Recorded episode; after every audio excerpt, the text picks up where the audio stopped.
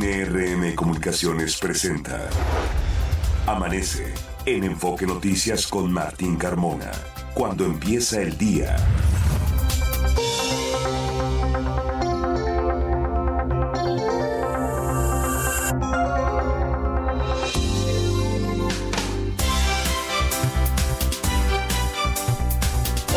¿Qué tal? Muy buenos días, me da mucho gusto saludarlo. Ya son las 6 de la mañana con dos minutos de este lunes 11 de septiembre.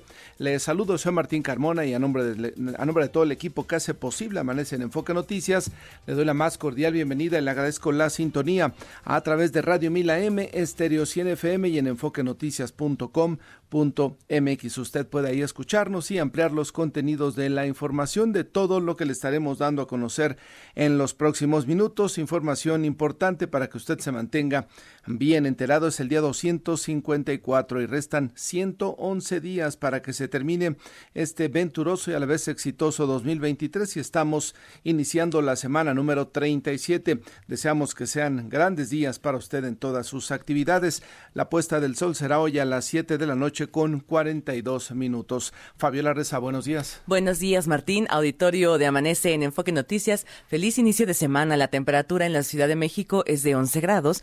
Se espera una máxima de 25 hasta 27. Habrá cielo parcialmente nublado con ambiente fresco al amanecer, llegando a ser frío en las zonas montañosas del Estado de México. Y durante la tarde se pronostica ambiente templado a cálido y cielo medio nublado a nublado con alguna probabilidad de chubascos acompañados de descargas eléctricas en el Estado de México y para la Ciudad de México se esperan lluvias aisladas. Eso sí, rachas de viento de 40 hasta 60 kilómetros por hora y posibles tolvaneras. Tome sus precauciones con los fuertes vientos que se pronostican para esta tarde. Le repito la temperatura máxima de 25 a 27. Es el pronóstico meteorológico para iniciar la semana, Martín. Ahí tiene usted la información para que prepare sus actividades justamente de este lunes 11. Vamos al resumen de noticias que preparamos y comenzamos informándole que Omar García Harfuch renunció al cargo que tenía como secretario de Seguridad Ciudadana de la Ciudad de México para sumarse al equipo de Claudia Sheinbaum. Esto sucedió justo un día antes de que venciera el plazo para que se puedan separar del cargo aquellos que están interesados en inscribirse o buscar la candidatura para la jefatura de gobierno en el proceso electoral del próximo 24. Vamos a escuchar al ex jefe de la policía. Ser jefe de la policía de la Ciudad de México no permite agendas paralelas. Por esta razón he tomado la decisión de separarme del cargo de secretario de Seguridad Ciudadana para colaborar con la doctora Claudia Sheinbaum Pardo, quien con su visión y liderazgo logrará dar continuidad a la transformación del país. Agradezco a la doctora Claudia Sheinbaum por haberme designado como secretario de Seguridad Ciudadana hace casi cuatro años. Al respecto, el jefe de gobierno capitalino Martí Batres informó que Pablo Vázquez Camacho, quien se desempeñaba como subsecretario de Participación Ciudadana y Prevención del Delito, es el nuevo titular de la Secretaría de Seguridad Ciudadana, nuevo jefe de la policía aquí en la capital del país. Clara Brugada, alcaldesa de Iztapalapa, presentó su último informe de gobierno ante la demarcación, ya que a partir del 16 de septiembre dejará el cargo para buscar la candidatura de Morena al gobierno capitalino y arrancó formalmente el proceso electoral en la Ciudad de México que culminará con la jornada electoral el 2 de junio del 2024. En la capital del país van a poder ejercer su voto alrededor de 8.8 millones de ciudadanos y se elegirá a un jefe de gobierno, 33 diputaciones locales de mayoría relativa, 32 de representación proporcional, una diputación migrante y 16 alcaldes. Un juez dictó prisión preventiva contra el fiscal de Morelos, Uriel Carmona, por el delito de feminicidio en calidad de auxiliar en el caso de la joven Ariadna Fernanda. Con esto, el fiscal morelense suma tres procesos penales relacionados a este asesinato ocurrido en octubre de 2022. Y por este mismo caso, agentes de la Fiscalía de la Ciudad de México detuvieron al director de investigación de feminicidios de Morelos, Joel Reyes Becerril. Está acusado de feminicidio en calidad de auxiliador. Un juez le dictó prisión preventiva. Por su parte, la Fiscalía Morelense externó su desacuerdo por la captura al señalar que sin su participación, que constitucional y legalmente le corresponde, es una disparidad entre instituciones iguales. Un muerto y tres heridos dejó una riña en calles de la colonia Ignacio Zaragoza en la alcaldía Iztacalco. Los hechos comenzaron al interior de un bar de donde salieron varios sujetos que realizaron disparos al aire y se enfrentaron con otro grupo de personas. Fue detenido un sujeto captado en video cuando saltaba a un hombre en calles de la alcaldía Iztapalapa. En las imágenes se observa que el agresor obligó a su víctima a hincarse para después despojarlo de sus pertenencias. La Secretaría del Medio Ambiente de la Ciudad de México realizó una reforestación en el Ajusco, donde fueron planteados unos 100.000 árboles. En información de la megalópolis, un joven fue brutalmente golpeado por al menos ocho personas tras una discusión en un centro nocturno en la zona de Angelópolis, en Puebla. Esta agresión fue videograbada y se viralizó en las redes sociales. Al menos dos de los atacantes fueron identificados como alumnos de la Universidad Anáhuac, Campus Puebla. A través de un comunicado, la universidad confirmó que tomará medidas disciplinarias contra los involucrados. Y también allá en Puebla, policías estatales, bomberos y trabajadores de Pemex aseguraron una toma clandestina de gas LP localizada en la Junta Auxiliar de San Jerónimo Caleras. No hubo detenidos dictaron prisión vitalicia a cuatro delincuentes que participaron en el homicidio de ocho policías y cinco agentes de la Fiscalía del Estado de México, multihomicidio ocurrido en 2021 en el municipio de Coatepec, Arinas. Son ya las seis de la mañana con ocho minutos. Revisamos la vialidad en esta mañana de lunes. Ángel Gatica, ¿cómo van las cosas? ¿Qué tal, Martín? Buenos días. Auditorio de Amanece en Enfoque Noticias. Ya incrementa el aforo vehicular sobre Ejército Nacional de Calzada Mariano Escobedo hacia Circuito Interior. Lo mismo para Avenida Insurgentes entre Eje 2 Norte y Avenida Chapultepec. También mismas condiciones presenta el Eje 5 Norte entre Avenida Ceilán y el Instituto Politécnico Nacional. Calidad del aire, Martín, al momento aceptable en el Valle de México. Lo que tenemos. Oye, Ángel, y sigue la problemática con los puentes de los poetas. El viernes recibimos varias llamadas de nuestro auditorio, quienes señalan que siguen estas obras, que no se ve personal, solamente cuando presionamos, recuerdas que al inicio de las actividades que comenzaron a reparar los puentes hubo mucha presión mediática y entonces había personal prácticamente todo el día y hasta entrada la noche. Hoy las cosas, como ya no los mencionamos, como ya no les decimos, al parecer hay el mínimo de personal ahí reparando esos eh, temas de los puentes y la problemática para los que van y vienen por ese acceso a Santa Fe o a esta zona del poniente sigue siendo muy elevada, Ángel. Y oficialmente, Martín, la Secretaría de Obras el pasado 8 de septiembre había pues dado a conocer que se había concluido con la sustitución de cuatro tramos de juntas, que por lo tanto la reducción de carriles iba a ser menor. Recordar que estas obras iban a tener una duración de mes y medio, pues ya está a punto de cumplirse, veremos que esto se lleva a cabo, Martín. Algo están haciendo entonces, Ángel, porque el viernes nos reportaron que tramos que hacen en 20 minutos han estado haciendo más de una hora, lo cual pues implica que las obras no terminaron o están afinando las llaves que lo último es donde más se tardan también, ¿no? Que pintando, que reparando, que bacheando, en fin, ojalá que le den seriedad a lo que están haciendo ahí para que ya haya una libertad total para quienes utilizan los puentes de los poetas. Y las alternativas que dan como la avenida Tamaulipas y Calzada de las Águilas, pues literalmente no son este alternativas porque también se saturan, sin embargo, ellos a través de las cuentas oficiales de, de redes sociales, pues siguen manifestando estas formas de liberarse de este punto, pero pues no, Martín. Muy bien, estamos atentos, Ángel. Pendientes, Martín. Buenos días, son ya las seis de la mañana con diez minutos. En México se invierte. Fernanda Franco, adelante.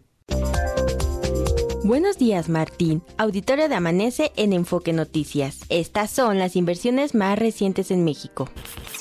En los próximos dos años, Biopapel invertirá 10 millones de pesos para construir cinco plantas en México y Estados Unidos, en donde producirán empaques sustentables que les permitirán aprovechar el nearshoring. Con una inversión de 50 millones de pesos, Krispy Kreme inauguró una nueva sucursal en Torreón, Coahuila. La tienda se convierte en la número 86 en la ciudad y generará 100 empleos. Telmex aceleró el despliegue de su fibra óptica, aumentando casi 200 kilómetros su capacidad de cobertura. Esto para atender las necesidades de conectividad por el nearshoring. Martín, auditorio de Amanece en Enfoque Noticias, hasta aquí la información. Son ya las 6 de la mañana con 11 minutos. Vamos a ir a una pausa. Le recordamos nuestras vías de comunicación y contacto. Me ubica en la red social de X en arroba Carmona Martín. A nosotros como Enfoque Noticias en todas las redes sociales, en X, antes conocida como Twitter, en Facebook, en Instagram, en YouTube, en TikTok y también en Threads. Nuestro WhatsApp es el 55 73 60 35 87. La temperatura en la Ciudad de México, 11 grados. Se espera una máxima de hasta 27 para esta tarde. Es tiempo de creer en tu futuro.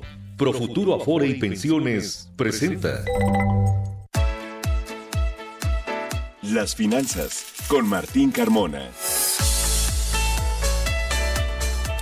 Y dentro de los eh, de la planeación que se tiene que realizar cuando estamos llegando al final de nuestras vidas laborales, por supuesto que es revisar nuestros bienes, cómo los va uno a, repartir entre nuestros seres queridos, cuál va a ser el proceso de asignación y esto sobre todo para evitar pues malos entendidos o diferencias entre la familia.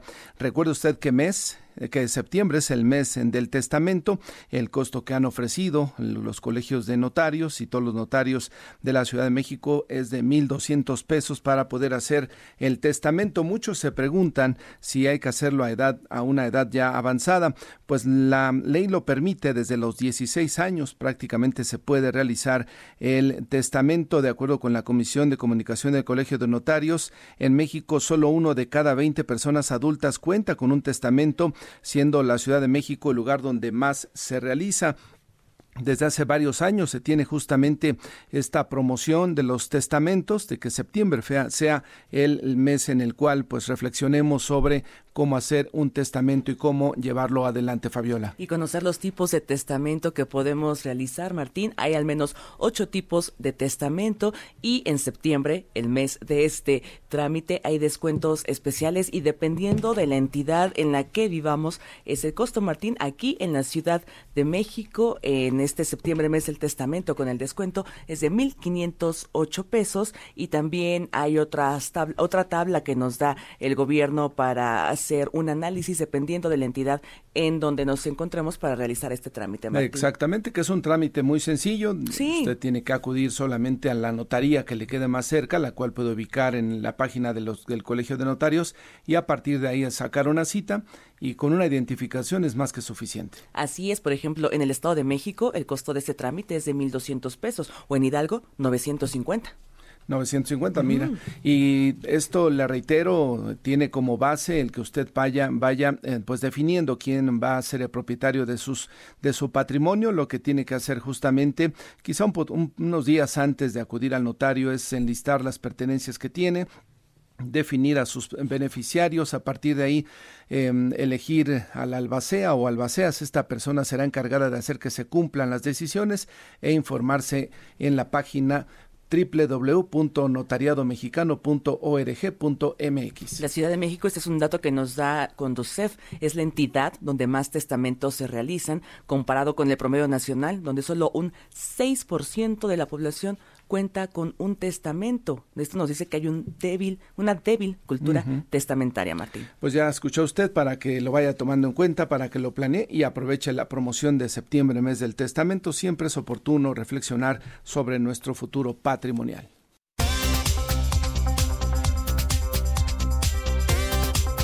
Son ya las 6 de la mañana con 18 minutos. Continuamos con más información y usuarios sostuvieron que la regularización de taxis no erradicará el mal servicio y que la medida solo es electorera. Juan Enrique Velázquez, cuéntanos, buenos días. Con mucho gusto, Martín. Saludos, amigos de Amanece en Enfoque de Noticias. Eh, capitalinos aplaudieron el anuncio del gobierno de la Ciudad de México sobre la regularización del servicio de taxis tradicionales que invita a los trabajadores del volante a mejorar el servicio que brindan, contar con licencia, con, con una cromática completa, tarjetón y licencias visibles a fin de garantizar la tranquilidad y, por supuesto, seguridad de usuarios. Sin embargo, nuestros entrevistados aseguraron que todo continuará igual seguirán eh, circulando unidades viejas en pésimas condiciones físicas, mal pintadas, sucias y por si fuera poco, con taxímetro alterado, además de que no brindan el servicio a personas de la tercera edad o con discapacidad. Aseguraron que a diferencia del servicio, eh, eh, la diferencia entre el servicio del transporte por aplicación y taxis tradicionales es sumamente notoria. Vamos a escuchar. Los Uber. ¿Por qué? Porque pues, es mejor servicio, llegan a tu casa, te recogen en cualquier hora. Y un taxi, ¿no? Un taxi hay que, este, va mugroso, hay que hacer la parada, luego no se paran. Sí, sí, muy sucia, sí, sí, sí. Unidades muy sucias. Yo me ha tocado que hasta cucarachas había arriba de las unidades, de los taxis. Pero pues, espero con esta mejora que vaya a haber en este momento, pues que se regularice todo y que esté muy bien. Amigos de en Enfoque Noticias comentaron a los micrófonos de Enfoque Noticias que la competencia es desleal debido a las múltiples facilidades que les brindan autoridades a los tax, a los taxistas que trabajan vía aplicación. Escuchemos. Uber y, Didi están haciendo sus cosas y el gobierno le vale. Y son carros particulares, no paga nada. El taxi sí tiene que pagar revista, tiene que pagar impuestos, tiene que pagar muchas cosas, que eso es lo que no ve el gobierno. A ver, ¿por qué no levanta las tarifas que están muy bajas? Ellos cobran sin taxímetro, ellos cobran convencional y no se puede. Así no se puede. Que regularice todos parejos o todos rabones. Desde luego que existen trabajadores de taxis tradicionales que se distinguen por su buen servicio, trato amable y precio justo por traslado y que además hacen parada a todo tipo de usuarios, trátese de la tercera edad o personas con discapacidad. Escuchemos. Yo sé que ellos tardan para subirse y tardan para bajarse, entonces yo ya estoy consciente de eso y hay veces que como servidor público también tengo, es mi deber ayudarles a acomodarse por si ellos no pueden. Y este y sí, sí, sí he notado eso, me ha tocado ver cómo les hacen la, parada y se siguen y pues yo sí me, sí, los levanto porque pues a eso salgo, ¿no? A, últimas es mi, mi deber y mi función.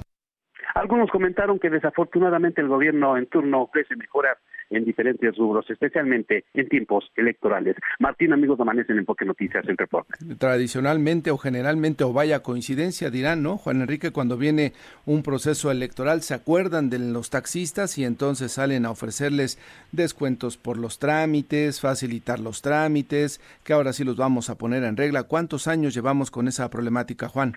Años y años y años, Martín, siempre es, completamente lo mismo. Hay manifestaciones, eh, no les hacen caso, pero ya en tiempos electorales pues sí ya se les eh, da vista y ahora les están, están ofreciendo esta regularización, pero como dicen algunos de nuestros entrevistados, esto seguirá igual. Tan pronto pase el proceso electoral, pues seguiremos eh, padeciendo de este mal servicio que prestan no todos, sino algunos de los taxis tradicionales. ¿no? Exactamente bien, lo señalas, hay taxistas que hacen bien su trabajo, que destacan y dignifican esa profesión del taxista, pero hay otros tantos que simplemente quizá porque no tienen otra que hacer, otra cosa que hacer salen a trabajar de mal humor, si quieren te dan el servicio y si no, solo se andan paseando por las calles de la Ciudad de México. Y la responsabilidad que tiene la autoridad de ya poner en orden y que todo ese servicio de los taxis no estemos todo el tiempo reclamando como bien señalaban tus entrevistados, que no traen las unidades limpias, que no te cobran lo justo, que no se detienen y que se pasan los altos, en fin, una serie de circunstancias que el gobierno de la Ciudad de México ha sido obviamente el, eh, el responsable ¿no? de todo ese desastre, porque si no aplicas la ley, si dejas que hagan lo que quieren, pues te va a ser muy difícil después llevarlos al orden, Juan. Martín, y recordemos que recientemente se sometió a regularización el servicio de microbuses. ¿Y qué pasa? No pasa nada. Simplemente los señores continúan con sus unidades en mal estado físico, muy sucias, se siguen pasando los altos, y circulando por los carriles del metrobús y no pasa absolutamente nada, solamente se regularizó, entre comillas, se hizo un operativo de unos cuantos días y los señores pues siguen haciendo las suyas, consiguieron el objetivo de aumentar la tarifa, pero el servicio continúa siendo Martín. Bien, lo dices, Juan. Gracias por la información. Muy buenos días. Buenos días. Y el tema de los taxis de aplicación, el propio jefe de gobierno Martí Batres aseguró que el fenómeno de la privatización de autos por aplicación, ¿qué le parece? Privatización del servicio de taxis ha dejado a miles de personas sin trabajo debido a que por la puerta de atrás trasladan personas sin concesiones ni responsabilidades. Pero simplemente hay que pensar y hay que reflexionar por qué tienen éxito el servicio de taxi por aplicación, pues porque del otro lado hay un mal servicio. Ahora, a partir de ahí se les dijo desde hace varios años, bueno, pues pidan eh, cómo o, hagan propuestas de cómo mejorar. Hicieron esta aplicación Mi Taxi que absolutamente nadie utiliza y el servicio de los taxis ha ido deteriorando por lo que usted guste y mande, pero las aplicaciones no fueron las responsables. Ellos vinieron a dar un servicio, a cubrir un servicio que se prestaba de mala calidad en la Ciudad de México Digo, tampoco es que haya mejorado mucho ahora con el tema de los de, de, las, no voy a decir marcas, pero de estas aplicaciones, pero también tienen sus defectos, también tienen sus deficiencias, pero todo este asunto tendría que irse revisando poco a poco y que mejoren tanto los taxis tradicionales como los taxis por ahora de aplicación que también tendrán que hacer mucho para tener una buena prestación en el servicio. Pues ahí este tema de las unidades de servicio público. Son las 6 de la mañana ya con 25 minutos. Ricardo Trejo, adelante con tu información. Buenos días. Martín, auditorio de Amanece en Enfoque Noticias, buenos días. En evento a distancia, este sábado se realizó la ceremonia de salida de las nuevas unidades del tren ligero de Shuzhou, China, a la Ciudad de México en el que participaron autoridades de ambas naciones.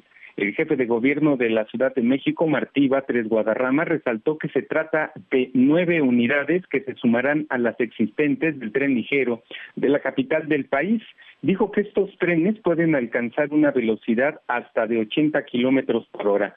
Batres Guadarrama destacó que dichas unidades son articuladas, eléctricas y cumplirán una función social, y esto fue lo que dijo es transporte público colectivo, es transporte eléctrico, o sea, sustentable, no contaminante. Está dirigido, orientado a dar servicio a familias de bajos ingresos de la zona periférica de la Ciudad de México. Esto quiere decir que en ese sentido la llegada de estos trenes tiene un gran impacto social positivo en muchos órdenes y por eso nos va a ayudar muchísimo. Con la empresa CRRC estamos trabajando además en lo de la línea 1 del metro.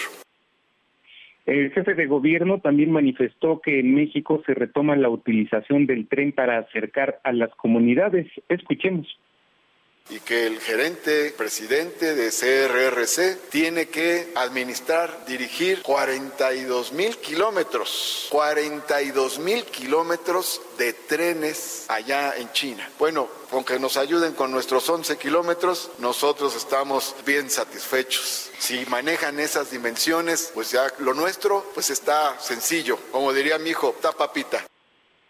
El embajador de la República Popular China en México, Shang Rung, resaltó el intercambio comercial que existe entre México y China, en especial con la Ciudad de México. Escuchemos.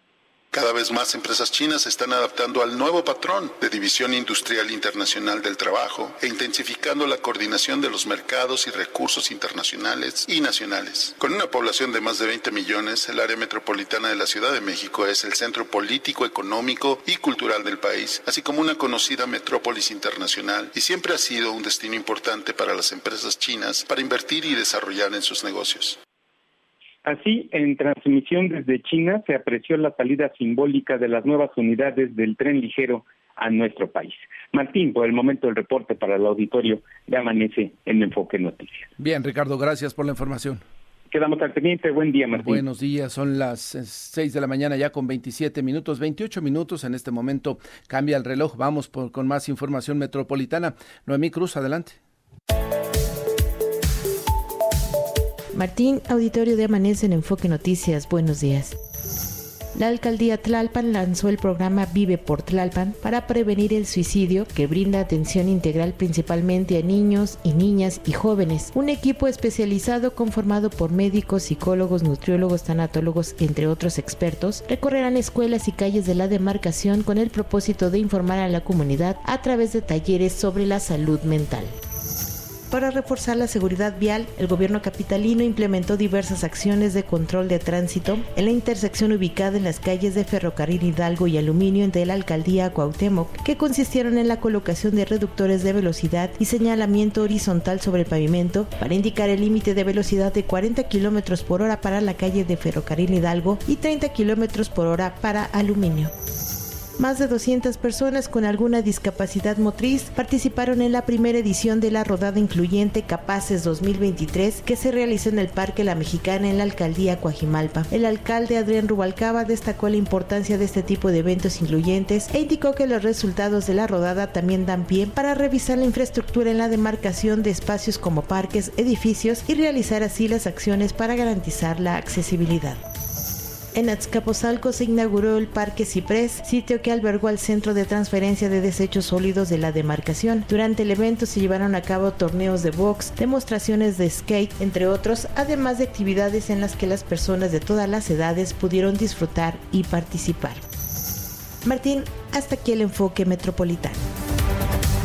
Gracias, eh, Noemí. Son ya las 6 de la mañana con 29 minutos. Fabiola, hoy tenemos datos del INEGI justamente de los viajeros que han visitado nuestro país. Esta información que nos revela que afortunadamente estamos de regreso como, como país meramente turístico para todos los que quieren visitarnos. Estamos recuperando números prepandemia, Martín. Así es, auditorio de Amanece en Enfoque Noticias. En julio ingresaron al país 3.9 millones de, de turistas internacionales. Es una variación porcentual anual de 7.7%, Martín. En julio del año pasado nos visitaron 3.6 millones y en este julio de 2023 3.9 millones en pleno verano. Eso sí, el gasto disminuyó y es lo que buscan las autoridades, que más turistas nos visiten, pero que gasten todavía más. Sin embargo, este gasto disminuyó en julio 2.3%, su variación anual porcentual bajó con 2.491 millones de dólares, Martín. El tema de eh, donde más ingres, donde más bajó fue en los eh, de vía aérea, ¿no? así es. 4.2% bueno, también en terrestre, mira, 5.2% un descenso que tienen en su gasto, que era lo que bien señalabas, es por lo que el gobierno eh, ha lanzado esta estrategia de turismo para que vengan turistas que realmente, o no que realmente, sino que gasten en, todos los servicios, que estos eh, paquetes de todo incluido, pues también les permitan o les den la oportunidad de salir del hotel, visitar algunas comunidades y a partir de ahí hacer algún gasto que les permita mejorar el ingreso a las familias que están en los alrededores. Son ya las seis de la mañana con 31 minutos. Pausa, regresamos. Amanece en Enfoque Noticias con Martín Carmona por Stereo 100, 100.1 de FM y Radio 1000 AM. Continuamos. Son ya las 6 de la mañana con 34 minutos. Un aviso de la COFEPRIS, Fabiola. Sobre falsificación de una vacuna contra la hepatitis. La Comisión Federal para la Protección contra Riesgos Sanitarios emitió una alerta sanitaria por la falsificación de Provivac-B una vacuna antihepatitis B recombinante. Este producto falsificado se detectó en presentación de suspensión inyectable y no cuenta con autoridad sanitaria. Se recomienda la suspensión inmediata del suministro de este producto. Es la vacuna contra la hepatitis B Provivac B. Atención con este tema, lo tendremos en nuestras redes sociales, por supuesto, si usted conoce a alguien que esté enfermo o si eh, sabe de que alguien que esté comercializando este producto, la autoridad eh, informa que es falsificado y que no debe de utilizarse. Los deportes con Javier Trejo Garay. Javier Trejo Garay, ¿cómo te va? Buenos días. ¿Qué tal, Martín, Fabi? ¿Cómo están? Buenos días. Buenos días, Javi. Qué placer acompañarles. Vámonos con lo más importante de la información deportiva. Miren que hubo varias cosas, desde luego. Sin duda podríamos arrancar con de las cosas más eh, relevantes, desde luego, de esta, de esta semana. Bueno, tiene que ver lo que hizo Novak Djokovic, consiguiendo un título ante eh, Dalil Medvedev. No es cualquier título, es uno de Grand Slam, es el número 24 de su carrera y cada que lo consiga va a seguir incrementando. Es eh, hoy el máximo ganador de trofeos de Grand Slam, ya superó por dos, de hecho, a Rafa Nadal, más los que acumule, ¿no? Porque de aquí a que se retire, y no parece que tenga muchas ganas de hacerlo próximamente, podrá seguir incrementando esta marca. De hecho, llega ya a esos 24 mismos que tenía Margaret Court que lo logró hace muchos, muchos años, justo hace ya 50 años que se consiguió esta marca y ahora, bueno, lo ha empatado Novak Djokovic eh, al conseguir su título de Grand Slam número 24. Así que bueno, por lo pronto ahí está Novak Djokovic como una de las figuras de este fin de semana donde brilló con luz propia. Eh, nos quedamos con ganas de ver esa final entre el propio Novak Djokovic y Carlos Alcaraz, que fue eliminado por Dali Medvedev. Lo comentamos el mismo viernes por la mañana. Esta semifinal entre Medvedev y Alcaraz no parecía muy sencilla para el eh, tenista español. Se estaba enfrentando el uno contra el tres del mundo y al final el tres fue el que se impuso, aunque acabó cayendo contra el dos, que era Novak Djokovic. Hay que ver cómo se mueve justamente las posiciones a partir de este día de la clasificación que publique la ATP. pero por los puntos conseguidos, bien podría Novak Djokovic recuperar entonces el primer lugar de la clasificación de la ATP. Temas también para platicar, amigos de Enfoque Noticias, lo que pasó este fin de semana en el fútbol. México, en la selección mexicana de fútbol, Martín seguramente lo viste, seguramente lo disfrutaste el partido entre México y la selección de Australia, que al final, Martín, pues eh, acabó... solo disfruté el gol del chino. Sí, de Huerta, ¿no? Chino Huerta, que fue el que salvó el empate para la selección mexicana. No le vi, bueno, tampoco era un rival. Sí, claro. Eh, ¿no? Australia fuerte, eh, sí ordenado, un equipo con mucha fuerza. Pero sí a la selección mexicana poquito le vi, ¿eh? poquito. Sí, realmente habrá que darle el beneficio de la duda todavía a, Armando. a, Jimmy Lozano, exacto, va empezando. De hecho, fue su primer partido ya como técnico de manera oficial. Recordemos que lo que consiguió la Copa Oro, ganada recientemente, fue todavía como un técnico interino y apenas acaban de confirmarle hace unas cuantas semanas ya su posición como técnico definitivo de esta selección mexicana de fútbol. Es decir, si todo va bien, Jimmy Lozano será el encargado de pues llevar a la selección mexicana al Mundial de, de, México, Estados Unidos y de Canadá. Si todo se da bien, insisto, en fin, vamos a ver si, si acaba confirmándolo esta selección mexicana de fútbol. Eh, también comentarte, Martín, amigos de Enfoque Noticias, pues ya arrancó la temporada 2023 de la NFL Hubo varios partidos, de hecho, el, desde el jueves pasado ya había iniciado con la victoria del equipo de los Leones de Detroit sobre el conjunto de los jefes de Kansas City. Le, fue una derrota dolorosa, por supuesto, para Kansas City. Esa es una de las notas importantes. Y desde luego ver la exhibición formidable de ayer por la noche de los Vaqueros de Dallas que acaban consiguiendo aplastar por 40 a 0 al equipo de los Gigantes de Nueva York una, eh, hay que decirlo, una defensiva de la de los Vaqueros de Dallas que de verdad es eh, formidable. Consiguió dos intercepciones, un pick six, cinco balones perdidos. Fue de verdad una noche de locura para la defensiva de los Vaqueros de Dallas que acaban consiguiendo esta victoria ante el equipo de los Gigantes de Nueva York. Hoy, de hecho, eh, Martín, amigos de Enfoque Noticias, se va a desarrollar el partido quizá más esperado desde que vimos el calendario y desde que sabíamos que Aaron Rodgers se iba a hacer cargo ahora de la ofensiva de los Jets de Nueva York. Este partido entre Buffalo enfrentando a los Jets que se va a jugar hoy por la noche eh, tiene hasta implicaciones de postemporada porque para la semana 18 cuando lleguen estos dos al final de la temporada, probablemente el partido de este día acabe pesando mucho. ¿Por qué? Porque los dos pertenecen a la misma división este de la conferencia americana. En fin, hay que recapitular, hay que revisar lo que ha dejado. La derrota también de Cincinnati. Los apuros que tuvo Filadelfia para ganarle al equipo de Nueva Inglaterra parecía que era pan comido Nueva Inglaterra y la verdad es que no lo fue se quedó con las ganas el equipo de Nueva Inglaterra, venía con mucha fuerza y se le acabó el tiempo hasta que finalmente el equipo de Filadelfia se llevó la victoria.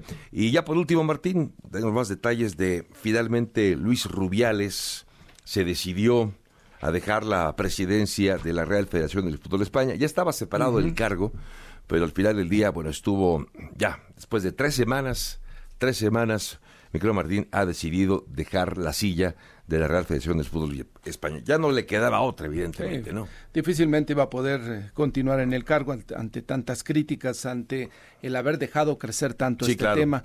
Eh, entiendo que también eh, la chica em, Hermoso, Jenny Hermoso, ya jugó acá en el Pachuca este fin de semana, ayer concretamente tuvo algunos minutos, ya restableciendo su actividad deportiva, ¿no? Sí, Ella ya, lo que está, digamos. Que a de la semana presentó una denuncia penal, ¿no? Sí, También vamos a ver en qué hay que darle seguimiento a ver en qué termine ese tema. Pues Martín, amigos de Enfoque Noticias, lo más importante de la información deportiva. Estaremos atentos, Javier. más adelante con los detalles. Son ya las 6 de la mañana con 41 minutos. Usted recordará, hace un mes justamente le informábamos los datos que daba a conocer el INEGI, que después fueron ratificados por el gobierno de la Ciudad de México de un descenso en los delitos de alto impacto en la Ciudad de México de arriba del 55%. Ante la salida del jefe de la policía, Omar García Harfuch, hay que hacer una evaluación justamente con mm, mucho más certeza de su paso por esta capital del país. Más de cuatro años estuvo al frente de la policía capitalina. Está en la línea telefónica el doctor Gustavo Fondevila. Él es investigador del CIDE,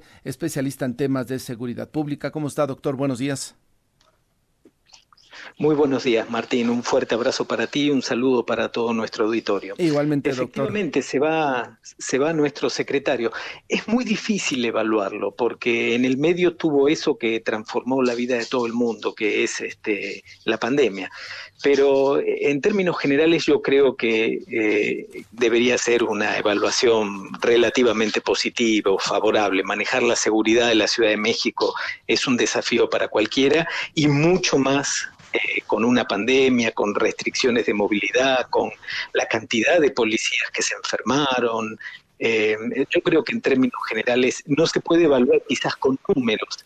En términos generales me parece que se trata de una gestión aceptable. Eh, como punto a resaltar, si tuviera que decir qué es lo que caracterizó el trabajo de García Harfug, diría que sin lugar a dudas eh, el enfrentamiento contra los cárteles, ¿verdad? El enfrentamiento contra Tláhuac y con todos los cárteles que se dedican al narcomenudeo y a la extorsión en diferentes lugares de la ciudad. Me parece que ese es, eso es lo que caracterizó su gestión y sobre todo concentrar en aquellos cárteles más violentos, ¿verdad? Eso me parece que es un punto a favor, una decisión racional, una decisión que cualquier jefe de policía de, la ciudad, de cualquier ciudad del mundo, eh, estaría de acuerdo en que es una muy buena decisión. Claro. Además, eh, el tema de la investigación, ¿no? El permitir que sus elementos, que los elementos de la policía eh, investigaran hasta antes de la llegada justamente de García Harfuch, pues la policía preventiva solamente se dedicaba a parar coches, a revisar que no se pasaran los altos, no había esa labor que también se les pedía hicieran, ¿no? Sino que tenían que esperar a que llegaran los policías de investigación de la fiscalía. Sin lugar a dudas. Y otro dato favorable también es eh, haber abierto los datos. Eh, si comparamos con la gestión anterior, si comparamos, eh, si recuerdas, la época de Mancera, en donde realmente no sabíamos bien a bien qué era lo que estaba sucediendo en, la, en la ciudad, Aquí, para mal o para bien, hubo un acceso a los datos, es un portal que cualquiera puede consultar. Hoy entras en la fiscalía y también, aunque es un área distinta, te encuentras con todos los datos de, reporte de delitos. En fin, eso fue un cambio favorable casi desde el primer día, tener acceso a los datos y saber para mal o para bien qué es lo que está sucediendo. También estoy de acuerdo contigo en que no, no, es, no es tanto el cambio de funciones, pero la ampliación de funciones de la preventiva me parece que era algo necesario y que nos debía, las fuerzas de seguridad le debían a los habitantes de la ciudad. Y el tema de la corrupción en la policía capitalina, eh, ahí se logró avanzar. ¿Se percibe usted que tenemos una policía que se presta menos a la corrupción? No estoy seguro. Eh, es muy difícil decir eso. Lo que sí podemos decir es que eh, si tuviéramos que elegir un jefe de policía, Ah, me parece que el perfil de García Harfuch es bueno. Es decir, un perfil de un jefe de policía que tiene buen vínculo con los jefes policiales, con los distintos grupos en pugna al interior de la repartición policial, es decir, supo manejar bien, aún con sus problemas y sus enfrentamientos y sus inconvenientes, supo manejar bien eh, a la policía. No sé si recuerdas, por ejemplo, no hemos tenido comparativamente ningún operativo desastroso. ¿Te acuerdas el de News Divine, por mm. ejemplo, en la época de Marcelo Ebrar? Que provocó un sisma, 12 muertos, adolescentes, un desastre eh, mal manejado. No hemos tenido ningún caso de ese tipo. Eh, los operativos han sido medidos, han sido controlados. Yo creo que tuvo a la policía de su parte, lo que ya es un decir, ¿no? La corporación policial en la Ciudad de México eh, es prácticamente un ejército propio y que muchas veces tiene intereses distintos al, de, al del gobierno y al de las autoridades. Este no fue el caso. Y también incorporó otra cosa, Martín, que también hay que subrayar, eh, incorporó la Guardia Nacional, ¿te acuerdas? el despliegue de la Guardia Nacional también lo incorporó a las funciones de seguridad. Es difícil, de nuevo, hacer un balance con números. A uno le gustaría eh, ver cifras bajísimas de delitos o una caída sustantiva no provocada por la pandemia, pero también sucedió la pandemia y no hubo a diferencia de otras ciudades del mundo donde hubo un corte total de actividades, el gobierno de la ciudad decidió no cortar las actividades para no afectar a los sectores de escasos recursos. Tuvimos tianguis, mercados callejeros abiertos y aún así este, la ciudad se siguió, siguió funcionando y logró pasar la pandemia y la policía jugó un rol clave en ese tema. Eh, no hay que olvidar el atentado que sufrió el jefe de la policía en su momento y como usted lo señalaba por el tema del combate directo y, prácticamente confrontar a los cárteles que operan en la Ciudad de México, que también ese fue otro tema, se reconoció que operaban. Recuerda usted que anteriores administraciones decían, no, no lo sabemos si están aquí, no lo sabemos, lo negaban prácticamente. Por supuesto, por supuesto. En las gestiones anteriores hemos tenido aparte eh, una docena de policías detenidos en, el aeropuerto y las autoridades negaban o desconocían la presencia de cárteles. Eso es cierto. Ese atentado, mira, ya se nos escapaba ese atentado. Estamos tan acostumbrados a la violencia que lo, damos por... Sí, ¿verdad? o sea, pasamos por alto eso. Pero el jefe de la policía de una de las ciudades más importantes y más grandes de Latinoamérica sufrió un atentado directo y no fue un atentado de que en un discurso un señor sacó un arma, no de ningún modo, ¿no? Con ametralladoras de alto calibre, se salvó por poco, sí, es increíble. Algo, en ese punto, algo hizo bien y molestó a gente equivocada y eso seguramente es una nota a favor en su currículum. ¿Lo vería como jefe de gobierno? Por supuesto, sí. Yo creo que tiene mucho potencial y ese pie eh, bien firme que trae de la seguridad creo que también es un punto a favor de él. Es decir, va a ser una de las primeras autoridades políticas que maneja muy bien el tema de la seguridad y recordemos algo, Martín, hoy en día la seguridad está junto a tener trabajo dentro de las preocupaciones más relevantes y más sustantivas de los capitalinos y de los mexicanos en general. Totalmente, en todas las encuestas el primer reclamo es a nivel federal y a nivel local el tema de la seguridad pública. Pues, doctor Gustavo. Por supuesto. Sí, le escucho. No, es que ha desplazado, ha desplazado a la economía, ¿verdad? En, un país, en nuestro país, donde quedarse sin trabajo, tener dificultades de trabajo, es caerse el sistema. Y sin embargo, el tema de la seguridad ha logrado desplazar eso.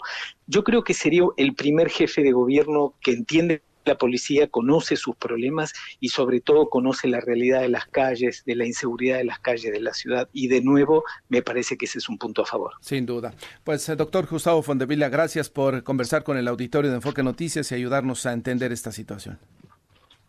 Muy buen día para todos, Martín, y para todas. Seguimos en comunicación. Buenos días. Es eh, investigador del CIDE y especialista en temas de seguridad pública. Son ya las 6 de la mañana con 49 minutos. Ángel Gatica, ¿cómo va la vialidad? ¿Qué tal, Martín? Auditorio de Amanece en Enfoque Noticias, concentración de Sindicato Mexicano de Electricistas sobre insurgentes y maestro Antonio Caso buscan marchar hacia el Zócalo Capitalino. Considere percance sobre anillo periférico a la altura del viaducto Tlalpan hacia División del Norte y tenemos cierres intermitentes por volcadura, kilómetro 156, autopista México-Querétaro para quien busca ingresar a la Ciudad de México encontrará estos asentamientos. Calidad del aire aceptable en el Valle de México. Martín, el reporte. Gracias. Eh, Ángel, entonces eh, la problemática de mm, acá de los puentes de Santa Fe, Ángel, la hay que reportarla, hay que hacer algún aviso a las autoridades para que nos digan si ya terminaron, qué es lo que está sucediendo, porque los problemas de acceso continúan. Así es, Martín, todos los días esta problemática de las mañanas, la reducción de carriles tanto en ambos sentidos, y no se diga por la tarde, antes se hablaba de horas pico, ahora es en todo momento, Martín. Exactamente, atentos, Ángel. Así estaremos pendientes, Martín, monitoreando también las redes sociales para darle solución a la audiencia. Gracias y vamos ahora con mi compañero Juan Enrique Velázquez porque Clara Brugada, después de que anunciara que va a pedir licencia, la cual pues será eh, autorizada ya en los próximos días, una vez que, em, bueno, es probable que incluso este mismo lunes en el Congreso de la Ciudad de México, ayer rindió un informe de sus actividades. Juan Enrique Velázquez, adelante. Mucho gusto, Martín. Saludos, amigos de Amanece en Enfoque Noticias. Al rendir su quinto y último informe de gobierno al frente de la alcaldía Iztapalapa, la titular de la demarcación dijo que durante su gestión se instauró una visión de ciudad y gobierno con atención a los derechos de la población para disminuir desigualdades en beneficio de cada colonia, barrio, calle y rincón de la alcaldía, con el fin de mejorar la vida de la gente, haciendo posible lo que era inalcanzable. Clara Brugada Molina resaltó los logros alcanzados en el combate a la inseguridad y servicios servicios de agua, bacheo y alumbrado. Además, presumió las 12 utopías con que cuentan los istalapenses, istapalapenses. Eh, la morenista aseguró que lo realizado en la demarcación a su cargo se puede transformar así a la gran ciudad de México. Al despedirse, Brugada Molina dijo que fue difícil la decisión que adoptó, pero fue necesaria para continuar adelante en la defensa de la cuarta transformación. Escuchemos. Vecinas y vecinos, me voy con la emoción de haber realizado una obra transformadora. Tengo la satisfacción de haber logrado la transformación más profunda y duradera en la historia de México, en la historia de la ciudad, en la historia aquí en Iztapalapa. Pido licencia a mi cargo con una reducción histórica en la incidencia delictiva y a la violencia. Amigos de Amanece en Enfoque Noticias, la alcaldesa, quien dejará el cargo el próximo 15 de septiembre, aseguró que su prioridad siempre fueron los habitantes de la demarcación y se invirtieron todos los recursos para combatir las desigualdades. Finalmente informó que Raúl Basulto Lubiano, director general de Obras y Desarrollo Urbano, ocupará su lugar a partir del próximo sábado 16 de septiembre. Martín, amigos de Amanece en Enfoque Noticias, el reporte. Bien, Juan Enrique, entonces a partir del 15 de diciembre dejará su cargo ya eh, Clara Brugada. Así es, efectivamente, pues ya pidió licencia, así lo informó eh, días previos Martín antes de su informe. Aquí, pues ayer ya que dio su último informe, pues bueno, pues ya se despidió formalmente desde los Iztapalapenses Martín. Y sí, el 15 de septiembre dejará el cargo y el sábado será sustituida por un funcionario de la propia demarcación. Juan, gracias. Muy buenos días, Martín. Buenos días y mm, con el llamado de los partidos políticos a sancionar actos ilegales de propaganda y de consejeros electorales a no hacer uso de programas sociales ni de la violencia. Ayer comenzó oficialmente el proceso electoral 2023-2024 en la capital del país. Hubo actividades ahí en el Instituto Electoral de la Ciudad de México. Eh, justamente se hicieron presentes, se dieron presencia, mejor dicho, los líderes de los diferentes partidos políticos para atestiguar justamente el arranque de actividades del proceso electoral. ¿Y cuánto nos va a costar, Fabiola Reza, eh, las fiestas patrias en cuanto a la inflación y a todo el impacto que han tenido los precios. Pues el pozole va a estar en promedio 6% más caro que el año pasado. Hay que hacer cuentas, hay que hacer compras inteligentes, Martín. Simplemente hay que recordar, de acuerdo con datos que nos daba el INEGI sobre la inflación, el maíz subió 8.2%, también el pollo 1.5%. Eso sí, bajó el cerdo, 1.1%, que es como el principal ingrediente del pozole, pero también incrementó su costo la lechuga, el limón, ya nos decía la Profeco que en, mes, en el mes de septiembre el limón el tomate, la cebolla y algunos otros productos del campo incrementan debido pues a la temporalidad, a las fiestas patrias. También el aceite, las tostadas y la crema. Yo sé que a ti no te gusta la crema, Martín, pero a la gente que sí nos gusta la crema, pues subió 10.4%. En contraste, la cebolla bajó un poco. Todos estos aumentos de distintos, aumentos de precio de distintos productos es en promedio 6% que nos va a salir más caro el pozole.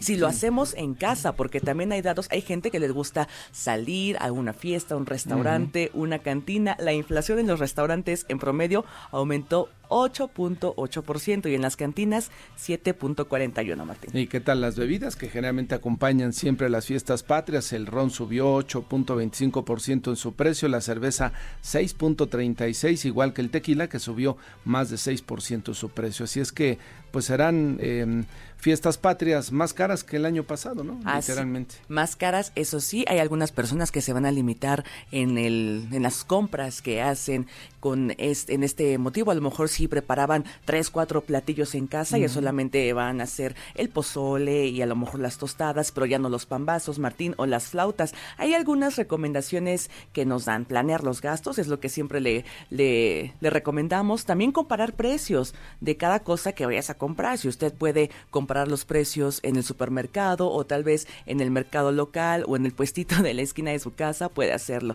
Reutilizar en caso de decorar en casa y compartir gastos que siempre nos ayuden de todos los miembros de la familia que podamos estar dispuestos a hacer un gasto, hay que repartirlos, Martín. Y justamente la derrama económica se espera para la Ciudad de México de 7.800 millones de pesos y el arribo de unos 120 mil turistas nacionales y extranjeros que vienen a la Ciudad de México a los festejos patrios por el 123 aniversario del grito de independencia. Esto lo estimó la Secretaría de Desarrollo Económico. Y es que eh, pues, es una buena época para visitar la Ciudad de México. Hay que recordar que la semana pasada se iluminó, se encendió este alumbrado ahí en el Zócalo que está espectacular y varias alcaldías, más bien todas las alcaldías, las 16 demarcaciones de la Ciudad de México van a contar con sus respectivos festejos. agrupaciones. Aquí le daremos cuenta de qué evento se espera para la noche del viernes en cada demarcación, Martín. Yo creo que ya mañana le podemos tener el calendario al auditorio, ¿no? Así es, es que muchas alcaldías han empezado a dar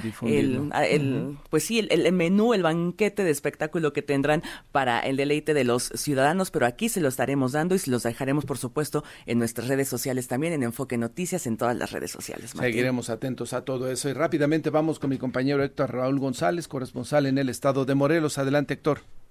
¿Qué tal, Martín? Muy buenos días. Con el gusto de saludarte a ti y al auditorio para informarte que elementos de la Fiscalía de Justicia de la Ciudad de México detuvieron este fin de semana a dos eh, colaboradores de la Fiscalía Especializada para la Investigación y Persecución del Delito de Feminicidio de la Fiscalía General del Estado de Morelos.